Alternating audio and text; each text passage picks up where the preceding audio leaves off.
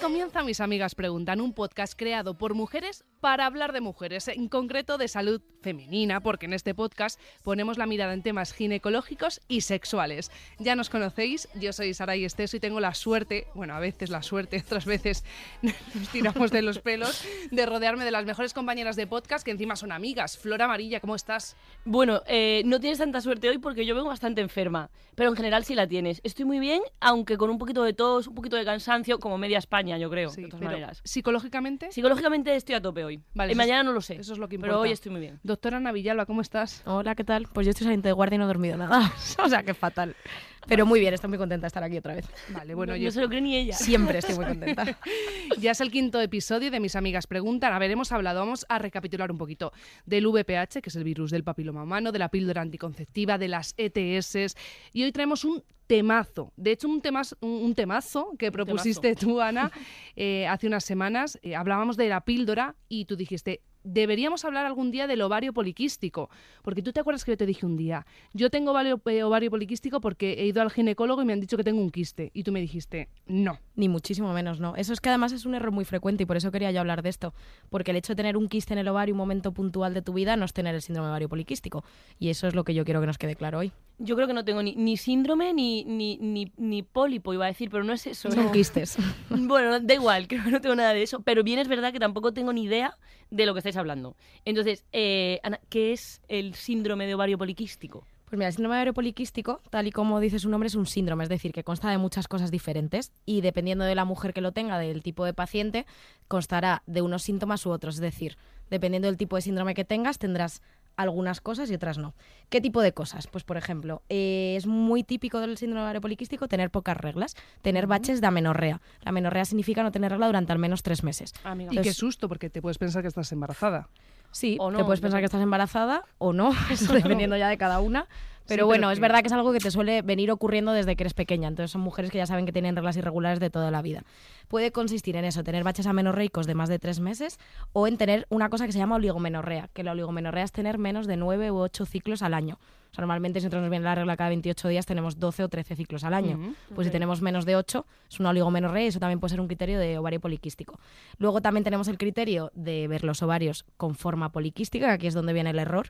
Una cosa es tener un quiste puntual en el ovario, que es como un acúmulo de líquido, que es lo que tuve yo. hace que es lo que tuviste tú, que por lo general además son, son benignos, se resuelven espontáneamente y se quitan. Y otra cosa es tener forma de ovario poliquístico, que eso es que tu propio eh, ovario tiene como muchos foliculitos intentando crecer, porque el ovario poliquístico tú tienes pocas reglas porque no ovulas todos los meses. Ese es la principal, el principal problema de este síndrome. Entonces, como no ovulas, vosotros sabéis, a ver si lo sabéis, vosotros me decís, Vale. que lo que hace el ovario todos los meses, un folículo crece, crece, crece, crece hasta Sí, el momento en el que ya el ovocito está listo para salir Y pumba. ese folículo efectivamente se rompe, sale el ovocito y si se A fecunda si fenomenal te insemi- y si embarazas y si, no... se fecunda tienes tu regla. Exacto. ¿Qué pasa con el ovario poliquístico? Que por la alteración hormonal que tienes no llega ningún folículo a crecer suficiente, sino que se quedan muchos pequeñitos intentando crecer. Y eso es lo que yo te veo en la ecografía.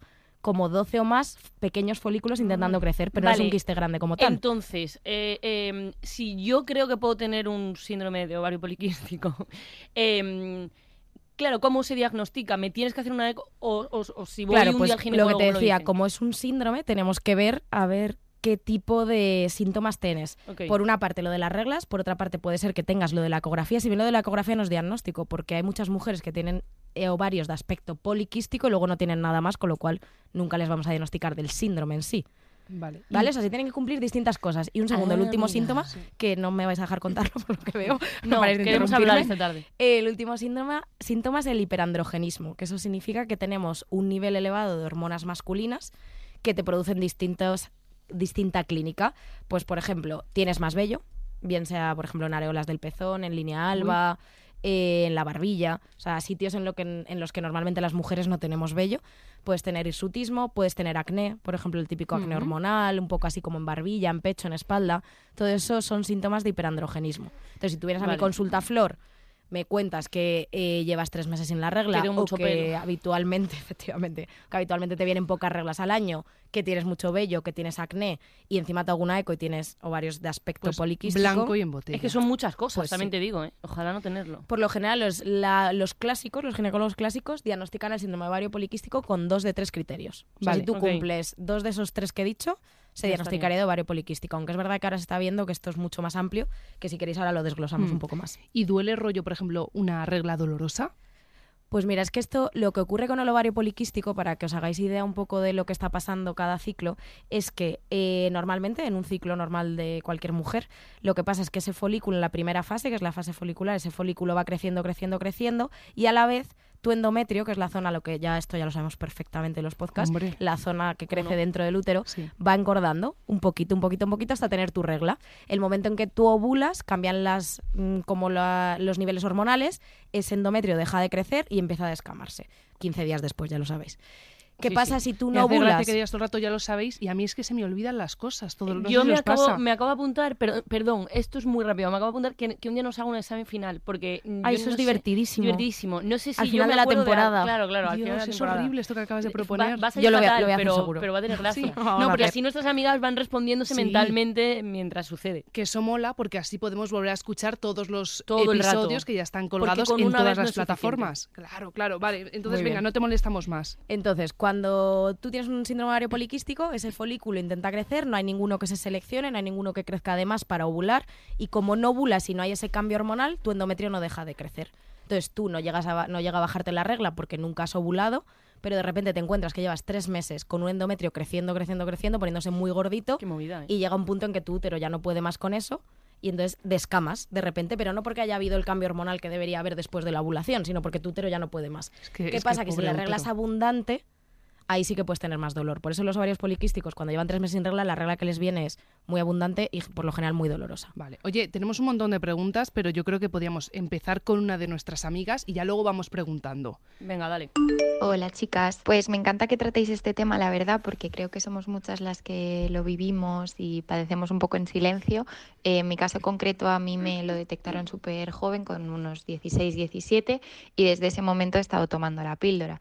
Así que realmente no he vivido los síntomas ni he sabido lo que es eh, convivir mucho tiempo con los síntomas de- del ovario poliquístico.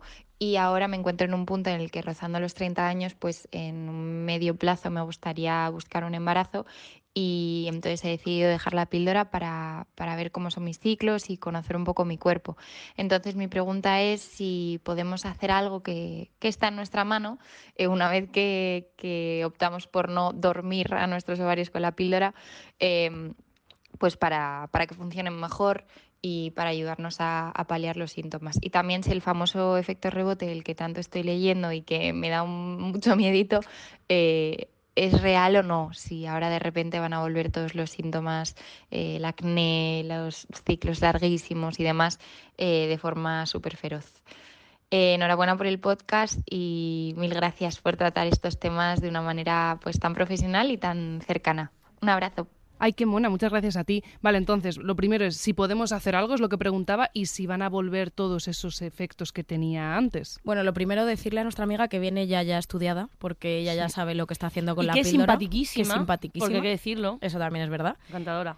Y porque, a ver, ella ya lo dice, nosotros cuando tratamos un ovario poliquístico muchas veces se tiende a poner la píldora y ya está, porque como el principal síntoma es no tener reglas regulares, yo lo que decíamos ya en el podcast de la píldora, si yo te pongo una píldora, te lo, te lo apaño. Tú tienes tu regla cada 28 días, perfecta, no muy abundante, no muy dolorosa, maravilloso. Pero realmente aquí no estamos curando nada del ovario. Entonces es lo que ya dice, hemos dejado dormir nuestros ovarios para crear esos ciclos falsos con la píldora. El momento en que la dejemos, aquí viene lo del efecto rebote. No es que tengas un efecto rebote como tal, es que como tus ovarios empiezan a funcionar pues realmente como lo que son, que son con un síndrome Mm. ovario poliquístico, Dejan de estar dormidos. dejan de estar dormidos, empiezan a producir esas hormonas más masculinas y efectivamente pues probablemente tengas unos meses de más acné, de reglas irregulares, reglas más abundantes si vienen cada varios meses, etcétera. Entonces es verdad que probablemente si ya tiene un síndrome ovario poliquístico bien diagnosticado antes de poner la píldora, que eso es otra cosa que también podemos hablar, pues hombre, probablemente tenga síntomas, efectivamente.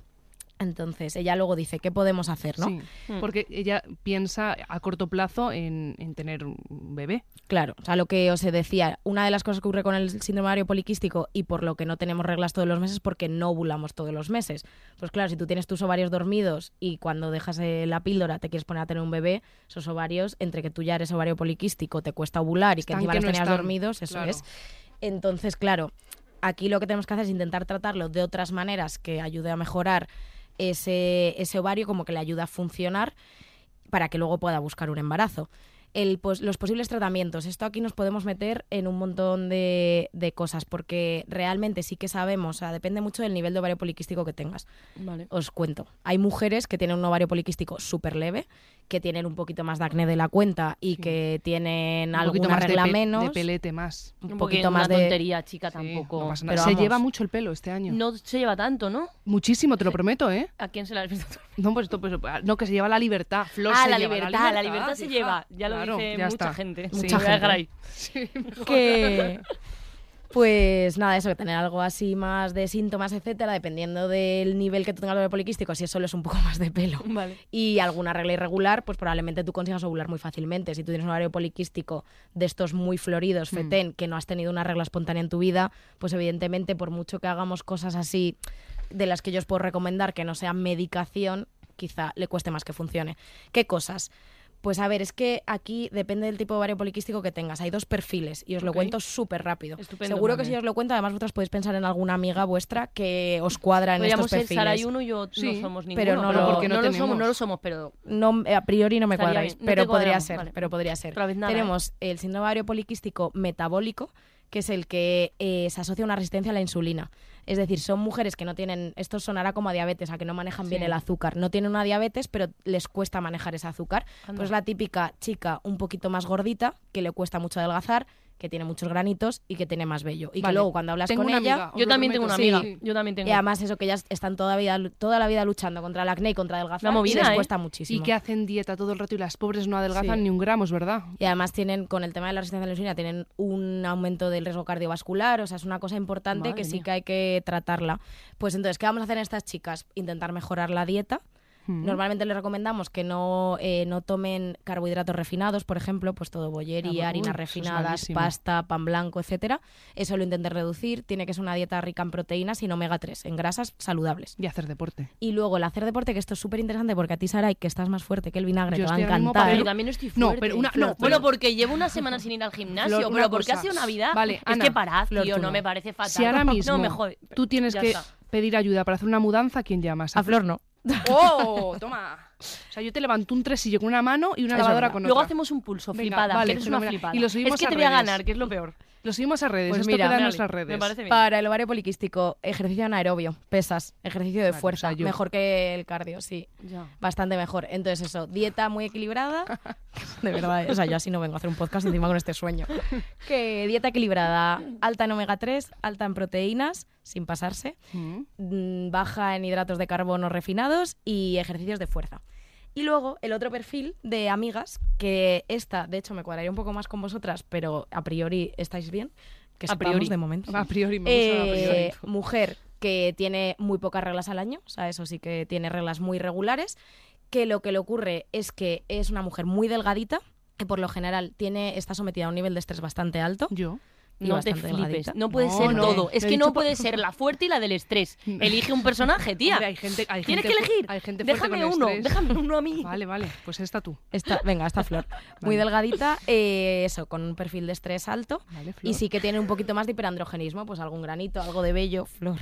Pero es que tú no tienes ni un grano. Ni un grano ni No, un bello, la es que- verdad. Es que no tenéis ovario Ya, poliquístico, ya. día os toca, hoy no. vale, Hoy no, no. tampoco queremos realmente, Hoy es por no. la gracia. También conozco No. a gente que cumple este, este perfil. que te dice, pues no me viene la regla, pero claro, es que soy muy delgadita, pues quizás por eso, pues Y estas... comen y comen y no engordan. Que siempre decimos, qué suerte, ¿no? Pues a ver Pero qué, muchas qué se veces por eso, por el nivel de estrés, porque tienen como el eje adrenal, el del cortisol ahí muy aumentado y entonces por eso no engordan. Pues estas chicas no les podemos poner una dieta hipocalórica, porque ellas leen en internet lo del ovario poliquístico, que tienen que disminuir carbohidratos, etcétera, y se ponen a hacer eso todavía más. Y Suelen empeora. hacer muchísimo ejercicio además y empeoran. Eso es. Pues la chica de no tengo, tengo tres reglas al año, pero soy muy delgadita, ya hago mucho deporte, ya como muy bien, esa chica va a tratarse un poquito de manera diferente. Lo que tenemos que intentar conseguir, de hecho, en estas mujeres es que disminuyan el nivel de estrés que es una parte del tratamiento médico que nunca se piensa en él, pero que es súper importante, y que, y que además eh, lo que tienen que hacer es aumentar el consumo de grasas insaturadas, de, o sea, de las grasas buenas, también de omega 3. Eso es muy importante para estas mujeres, sí. Aguacate, salmón, Aguacate trucha, pescados azules. Ah, qué bueno. Y semillas, lino y sésamo, por ejemplo, la chía lleva un montón de omega 3. O sea, esto es todo, todas estas cosas ella nuestra amiga no sé en qué perfil de los dos estará. Mm. Ella se tiene que evaluar, o junto a un ginecólogo sería mejor, claro. Y con eso seguir estos, un poco estos consejos. Si es una mujer que hace seis días de deporte a la semana, que está delgadísima, que sí que tiene sus granitos, pero que no para, estresada, etcétera, pues más bien el vertiente de frenar un poco tu vida, tomar mucho omega 3, una dieta un poco más calórica y sin embargo estamos en la parte de resistencia a la insulina, pues un poco todo lo Lo contrario. contrario. Oye, ¿y es hereditario el síndrome del ovario poliquístico? Pues no está muy claro, sí que es verdad que a veces se asocia madres e hijas, pero tan, vamos, tampoco es algo que a mí me preocuparía mucho. Si lo ha tenido mi madre no quiere decir que lo vaya a tener yo. Pues igual podríamos ir a por otra pregunta de nuestras amigas, ¿no? Que tenemos otras, ¿verdad? Hola chicas, Eh, a ver, yo tengo una duda porque tengo las reglas muy irregulares. Hay veces que tengo poca regla, que puedo estar tres meses sin tenerla, cuando me viene es muy prolongada. Yo me siento bien, yo me encuentro bien, pero claro, me raya un poco que a lo mejor tenga el síndrome de, de ovario poliquístico y todavía no he ido al médico. ¿Qué debería hacer? Muchas gracias. Es que es verdad que igual tú te encuentras perfectamente y no te importa que no te baje mucho la regla y lo vives como algo normal porque siempre te ha pasado, pero hasta qué punto quizá es malísimo, no lo sabemos. Claro, es que sobre todo los ovarios poliquísticos, más que la regla en sí, a no sé que sean muy dolorosas y muy abundantes cuando vienen, ellas les molesta el resto. Porque claro, a ti te molesta muchísimo más el tema del acné, el vello, etcétera. Justo. Si esa parte no tienes muchos síntomas y lo único que te pasa son las reglas, pues lo puedes dejar pasar. Pero sí que yo a nuestra amiga le recomiendo que vaya al ginecólogo porque el problema de no descamar ese endometrio, de que esté persistentemente creciendo de manera exagerada sin tener tus reglas habituales, es que si esto se perpetúa a lo largo de muchos años aumenta el riesgo de cáncer de endometrio. Se ha visto que las mujeres de ovario poliquístico sin tratar aumentan su riesgo de cáncer de endometrio ya en la edad adulta, evidentemente, cuando somos mayores, por tres respecto al resto de la población. Entonces, yo lo que les recomiendo, por ejemplo, vamos a juntar la pregunta anterior con esta. Mm. El momento en que quieres dejar la píldora y tratarte de forma más natural, cambiando tus hábitos de vida, etcétera, yo lo que les digo a las pacientes es que ellas al menos tienen que tener pues esas 8 o 9 reglas al año, porque por debajo es oligomenorrea. Si tú llegas a 9 reglas al año, que es como cada mes y medio dos, ¿no? Más o menos, Mm. perfecto. Con eso tú estás sana, tu endometrio está sano, no aumentas el riesgo de cáncer de endometrio y mientras tanto te vas cuidando y mejorando, intentando hacer como despertar y ayudar a tus ovarios. Si tienes menos de eso, pues entonces tienes que tomar algo para que te baje la regla, que no tiene por qué ser una píldora todos los días, que te pone un poquito de progesterona, que es otra hormona, te baja la regla en ese momento y la has tomado 10 días y punto. Es y que- sigues con tu mm, dieta. Es lo que te quería preguntar. Aparte de la píldora, ¿qué otros tratamientos y de los consejos que nos has dado antes mm, referente a cada perfil de mujer, pero qué otros tratamientos podemos tener? Pues realmente se, o sea, tiene que ser hormonal, porque para que te baje la regla y hacer ese ovario, intentar que, bueno, que funcione, no hay ninguna manera. Realmente es para que te bajen las reglas regulares, eh, tiene que ser hormonal. Y una manera de hacer que te baje la regla es ponerte progesterona unos días, por lo general lo ponemos 10 noches, ¿Y cómo, Y te por qué dices ponerte? de tomarte. Ah, tomarte. Bueno, te lo puedes, realmente se puede poner, son óvulos intravaginales. se Ah, pueden mira. o tomar, o sea, son comprimidos que puedes o O tomarte o colocártelo intravaginal. sí. Vale, vale, vale. Es que da mucho sueño. Entonces hay Ah, gente que sueño. intravaginal le Lo da que me menos. hacía mi falta. Sí. ¿Y por qué intravaginal te da menos sueño? Por el paso hepático, es que nos metemos unas cosas, No, no, que no te las voy a el paso contar. hepático no nos vamos a meter de todas maneras. vale, ¿eh? pero tampoco es una pregunta loca. que hoy estoy, hecho. No, pero os luego estoy pegando un tostón hoy como para hablar del paso hepático. No, el paso hepático mejor lo Vale, dejamos. vale, vale, vale. Yo quería preguntar una cosa, porque realmente es como de la anterior amiga, pero se me ha ocurrido ahora, porque voy un poco lenta hoy. Entonces, imagínate que tú tienes un síndrome de ovario poliquístico, como ella nos ha dicho, y que está bien diagnosticado y tal, y que te has tomado un X años la píldora. Sí. Y, y ella, que ahora la ha dejado, puede ser que de repente ya no lo tenga. Se es cure. un poco raro. A ver, pero sí que es verdad ser. que evoluciona a lo largo de la vida. O sea, aquí tenemos dos cosas, como os decía antes, si está bien diagnosticado o no, porque ¿qué ocurre? Que a veces cuando somos pequeñas, el ovario no es que no ovule porque tiene un síndrome ovario poliquístico fetén de diagnóstico, Hmm. sino porque es inmaduro. Que eso nos pasa, ¿no? Vamos, yo no sé si os acordáis, pero a mí creo que me vino una regla y no me volvió a venir la regla hasta de pasados seis meses. Totalmente, a mí cuatro meses, es verdad. A mí no, porque soy madura hasta para la regla. Uy, sí, vamos, un kiwi maduro, no te jodas. Que entonces, eso puede ser un poco como por inmadurez del ovario. Madurez, claro. Claro, no la No, tuya, pero- Flor, la del resto del mundo. Es verdad, no me acordaba de Claro, eso. claro. y entonces es verdad que, por ejemplo, si nosotros vamos al ginecólogo y nos ve en ese momento, pues el ginecólogo puede Pensar, adelantarse claro. un poco y pensar que tiene un síndrome ovario poliquístico, por eso hay que hacer muy bien el diagnóstico con una analítica que veamos aumento de hormonas masculinas, una buena historia clínica, o sea, hay que hacerlo bien, Vale. porque si no, por ejemplo, ahí te pueden poner una píldora, eso también conoceréis millones de historias. Millones. Píldora a los 14 años hasta los Toda la vida. 28 y luego cuando dejan la píldora diciendo que es un ovario poliquístico, de repente tienen reglas todos los meses normales. Eso era un ovario inmaduro y ya está. Si tú tienes un buen diagnóstico, cuando lo dejas, probablemente, o sea, cuando te empiezas la píldora, cuando te, le- te lo ponen, probablemente cuando la dejes pues sigas teniendo tu ovario poliquístico. Pero sí que es verdad que a lo largo de la vida cambia. No sabemos por qué, o sea, no tenemos ni idea pero llega un momento en el que a veces te puedes curar, que ocurre mucho con los embarazos, de de repente quedarte embarazada y después tener tus reglas normales ya para el resto de la vida, y por ejemplo mujeres por encima de 40 años que de repente se les regulan las reglas. Ah, qué bueno.